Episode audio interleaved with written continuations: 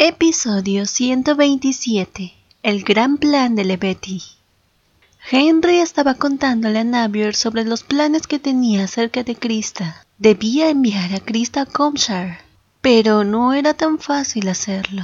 Mi boca se abrió sin mi conocimiento. Afortunadamente, el hábito de pensar una y otra vez presionó el impulso. Debía calmarme. Enviar a Krista ahora mismo a Comshire calmaría los rumores de ahora, pero a largo plazo no sería bueno para Henry. Había muchos nobles que estaban del lado de Krista aún. Pero Comshire es una ciudad tan grande como la capital y es un lugar social glamoroso donde se reúnen artistas. La influencia de Krista en el mundo social no tendría por qué disminuir, incluso si se viera obligada a ir ahí. Más bien, si se sentía mal, podía llamar a otras personas para que la acompañasen. Y por ende, su mundo social sería aún mejor. Aunque la voluntad del hermano de Henry había sido que Krista permanezca aquí y que Henry cuidase de ella. Habían ciertas sospechas sobre la infertilidad y muerte prematura del hermano de Henry, lo hacían sospechoso a él. Si enviase a Krista a Comshire lo haría aún más sospechoso. Tenía que idear un plan, tenía que hacer que Krista vaya a Comshire por su propia voluntad. ¿Reina? preguntó Henry al ver que Navier no le respondía nada. ¿Estás bien? Estoy bien, respondí. Por fuera estaba pretendiendo estar tranquila, pero por dentro mi corazón estaba pesado. Me convencí a mí misma de que todo estaría bien. Recordé el día en que varias damas nobles me enviaron cartas. Bueno, según lo que me había dicho Henry, él estaba buscando una manera. Debería estar bien, pero aún así, ¿por qué estoy tan molesta? Cuando terminé el trabajo y fue la hora del almuerzo, escuché una noticia. Ross decía, esto debe ser lo que Su Majestad nos pidió que averiguáramos. Ya me lo imaginaba. Dejé mi cuchara y miré a Ross. Lo que le había dicho era que averiguara por qué las damas de repente me habían enviado muchas cartas. Quería comprobar si era una trampa o algo similar, pero ahora parecía que ya tenía la respuesta. ¿Qué sucede? pregunté. Es un rumor secreto. ¿Es un rumor? ¿Por qué Ross tenía tanta vergüenza de contármelo? Señorita Ross, insistí. Finalmente, Ross confesó con una cara llena de vergüenza y molestia. Se rumorea que Su Majestad y Krista tenían una relación en secreto. Tan pronto terminó de hablar, escuché un ruido seco. Era el sonido de Laura dejando caer su tenedor. Su expresión era realmente sombría. Por otro lado, Masters tomó furtivamente el cuchillo que tenía frente a ella y se lo dio a Laura. Ross estaba realmente de mal humor y continuó diciendo: el día de la recepción, Krista secó la frente de Su Majestad con un pañuelo. Su Majestad no se opuso y lo aceptó. Hubieron una o dos mujeres que presenciaron el acto. Laura aún estaba furiosa, solo dijo entre dientes, ¿no fue eso en la recepción de bodas? Ross no respondió, así que Laura ahora gimió con más fuego en su boca. Laura estaba realmente furiosa. Su Majestad tiene que enviarla a Comshire ahora mismo. Y su majestad el emperador no debería quedarse solo, ya sabe. Señorita Laura. Mientras la condesa Suber le llamaba la atención e intentaba que entrase en razón, Laura cerró la boca. Yo aún no podía calmar mis emociones. Esto era realmente impactante, que todo esto se haya extendido como rumores.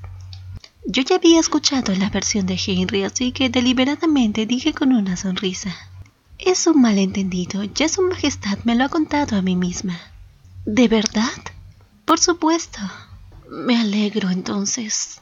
Laura y Masters se calmaron, sin embargo, la condesa Suber y Ross todavía estaban preocupadas. Cuando vi aparecido Rasta por primera vez, yo dije que todo estaría bien. La condesa Suber y Ross seguían atormentadas por el rumor. Para intentar, para intentar calmarlas, volví a repetir: Todo está bien. Esto es definitivamente un malentendido. Además, puede tratarse de un teléfono malogrado. Mientras yo decía todo esto con calma, en realidad en mi interior mi corazón no estaba calmado. Un sentimiento desconocido y desagradable apareció en mí.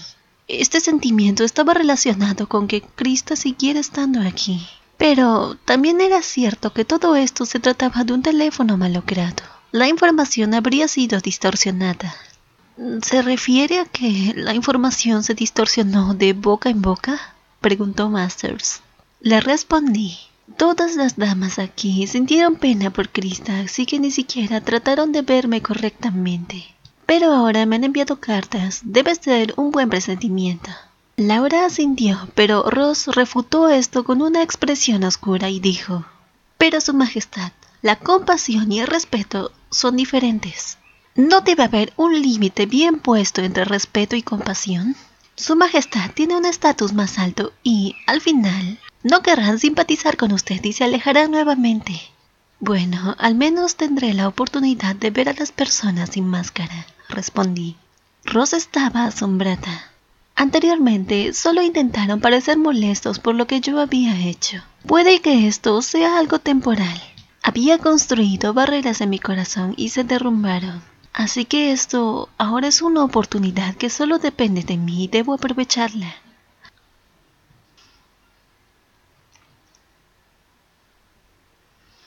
Por otro lado, en el Imperio Oriental, Allen acababa de llegar a su casa. He vuelto, padre. Entró a la habitación muy cansado pero feliz. Rotesio preguntó apresuradamente. ¿Rasta conoció al bebé? Allen solo respondió confundido que sí. ¿Y cómo reaccionó Rasta? ¿Ella le gustó? Parece que le gustó. Allen abrazó al bebé y recordó cuando Rasta lo abrazó. Rasta tenía una expresión muy temblorosa y ansiosa. Allen creía que era por los nervios y felicidad de ver a su hijo. Cuando Rasta estaba embarazada, a ella le gustaba mucho el bebé que llevaba en su vientre, incluso hablaba de él todo el día. Y cuando había pensado que su hijo estaba muerto, en realidad actuó como si estuviera desesperada. Allen creyó que Rasta amaba mucho al bebé. Lo amaba mucho en el momento en que nació y también ahora. El vizconde Roteshu se rió de satisfacción. Murmuró jugueteando con su barba. Ya que el emperador ha traído una segunda amante, esta persona arrogante ahora conocerá su lugar y será más obediente a partir de ahora. Allen y Lebeti al escuchar las palabras de su padre estaban muy sorprendidos. Allen preguntó, ¿una segunda amante? Lebeti continuó, Padre, ¿de qué estás hablando? Roteshu finalmente les informó. ¿Cómo que no han escuchado ese rumor? ¿No tendrían que tener los ojos y los oídos bien abiertos para acostumbrarse al mundo social? Deben aprender de su padre. Levedia estaba enojada al oír esto. Después de que la emperatriz Napier, a quien ella tanto amaba, se fue al imperio occidental por culpa de ellos, tenía mucha ira. Sin duda, la emperatriz era una buena compañía mientras ella estaba aquí. Sus actuales amigos no le convencían mucho. Lebeti no sabía esto y Allen tampoco debido a que se dedicaba todo el tiempo a cuidar de su hijo. Así que no había habido tiempo para que pudiera socializar con la gente y enterarse de esto. Él estaba en casa todo el día. Rateshu continuó. He escuchado que el emperador ha traído una mujer. No se sabe si es una mago o no, pero ahora esa mujer está viviendo en el palacio. Todos deben tener razón. Ella va a ser la segunda amante. Allen preguntó. ¿Te refieres a que tendrá un amante estando casado con Rasta? Allen estaba indignado, no podía entenderlo. ¿Cómo es que traía otra mujer teniendo a Rasta a su lado? Lebeti interfirió. Bueno, no es nada sorprendente. Rasta también entró al palacio como amante. De repente Lebeti se quedó en silencio y vino una idea brillante a su mente. Sí, era una buena idea. Su padre la miró preocupado y le preguntó ¿Por qué pones ese rostro? ¿Qué estás pensando? No pienso nada malo, respondió Levetti. Rotesio estaba aún más confundido. Padre, seré la tercera amante de su majestad. Allen estaba bebiendo té, pero cuando oyó las palabras de su hermana lo escupió. Allen solo pudo ver la expresión feroz de su padre. Rotesio seguía mirando a Levetti secándose la cara con un pañuelo. Finalmente, enojado, le dijo a su hija ¿De qué diablos estás hablando? ¿Qué amante ni qué amante? Te vas a casar con un caballero de una gran familia, con un hombre muy muy sincero y amable, que solo tenga ojos para ti, que no te engañe, que no tenga amantes, etc. Aún así, Lebeti continuaba con un gran brillo en sus ojos.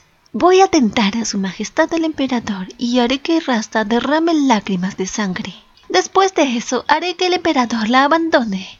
Rotesho escuchaba en silencio a Nonadato.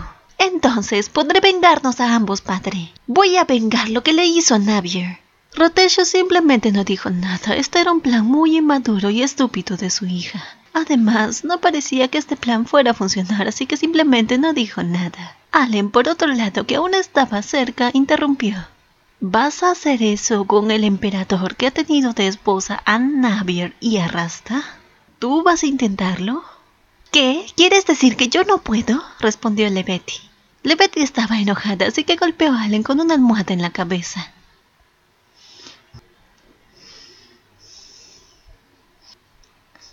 Ahora se había convertido en un hábito para Henry el preparar el desayuno, luego de estar juntos en la noche. A menudo me despertaba debido al delicioso aroma que estaba cerca. Este día no era diferente. Cuando abrí los ojos, allí estaba Henry con un carrito de comida. Cuando abrí los ojos, me dio un beso en la frente. Yo cubrí mi rostro con una manta. Finalmente bajé la manta de mala gana y él empujó el carrito cerca de mí. Por el contrario, me dijo que por lo que había hecho ahora estaría más pegado a mí. Se sentó justamente a mi lado. Yo lo vi, él lucía muy bien, no parecía cansado en absoluto. Sus ojos estaban muy luminosos y su piel radiante. No lo aguanté, así que le pregunté, ¿por qué tú luces tan saludable? Tomé un poco de la sopa que me había servido. Solo un rato después me di cuenta de la pregunta que había hecho así que traté de rectificarme. No quise decir sobre tu salud física. Decir esto solo lo hizo más extraño.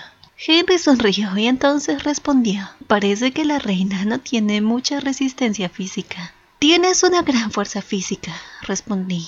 Eso es gracias a que tengo una buena maestra, reina. Yo estaba sorprendida y avergonzada. Henry se dio cuenta de esto y rápidamente se transformó en pájaro. Puso un rostro ingenuo e inocente. Yo ya había aprendido. Él se convertía en pájaro cada vez que sentía que yo me iba a enojar. Empezó a caminar juguetonamente por la cama. Yo estaba enojada, así que le dije, pájaro malo. No sabía qué hacer, estaba muy enojada, así que simplemente le di un golpe en la cola con mi mano. Justo cuando hice esto, Henry se convirtió en una persona desnuda. Se burló aún más de mí. Manos traviesas, ¿dónde toca siempre? Cuando tienes forma de pájaro está bien porque estás lleno de plumas, respondí. La situación no cambia para nada si estoy convertido en pájaro o no. Yo me avergoncé aún más. Ya no sabía si lo que sentía era enojo o vergüenza. Cuando abrí la boca para responder algo, Henry nuevamente se convirtió en pájaro y se fue volando por allí. No lejos, solo se quedó dentro de la habitación. Vamos, me retaba él. ¿Por qué finges ser ingenuo? No me vas a engañar. Siguió allí convertido en pájaro mirándome. No me engañas con eso.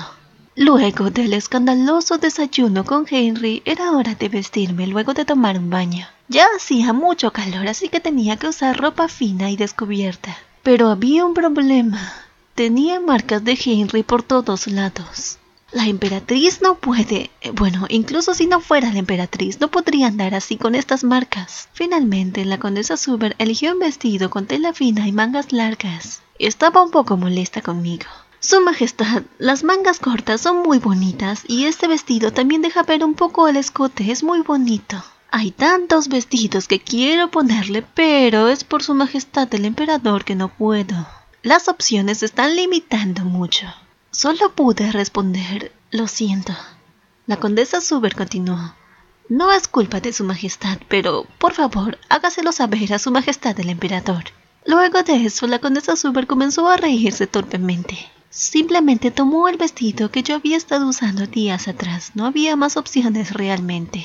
Si quiere cubrir esas marcas, solo tiene esto por ahora. Cuando me cambié de ropa, fui a la oficina de Henry. Él estaba viendo unos papeles sobre su escritorio. Henry, lo interrumpí. Dejó de ver los papeles y me miró a mí con una sonrisa. Reina, ¿puedes ver esto? Me bajé un poco el cuello del vestido para mostrarle. Él respondió, sí. Son marcas rojas. Henry nerviosamente se frotó el cuello, haciendo un sonido de ah.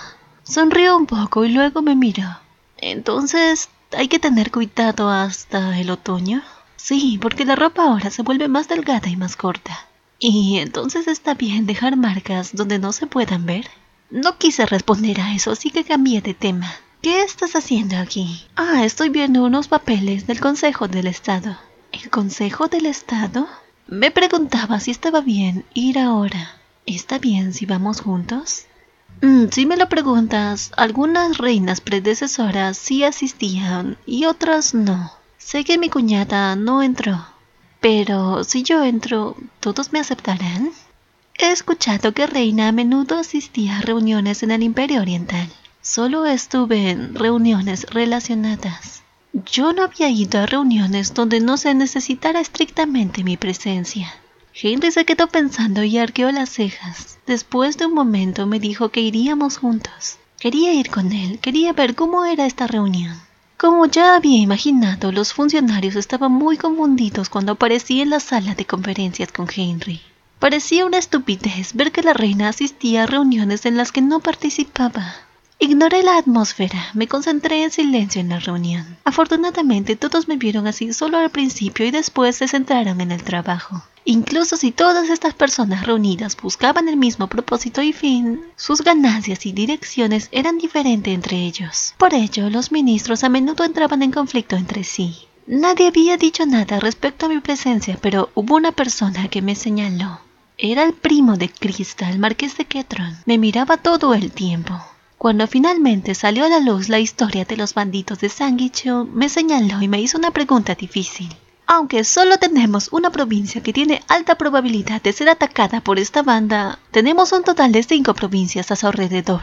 Entonces sería mejor enviar a nuestras seis provincias seguridad y tropas por si acaso. Aunque si nos enfocamos en las seis, nuestras tropas van a estar dispersas y su poder puede ser menor. El Imperio Oriental ha estado luchando contra Sanguichon todo el tiempo, por lo que Su Majestad la Emperatriz debe ser una experta en esto. Denos una buena opinión. ¿Dónde cree que deberíamos presentar la solicitud?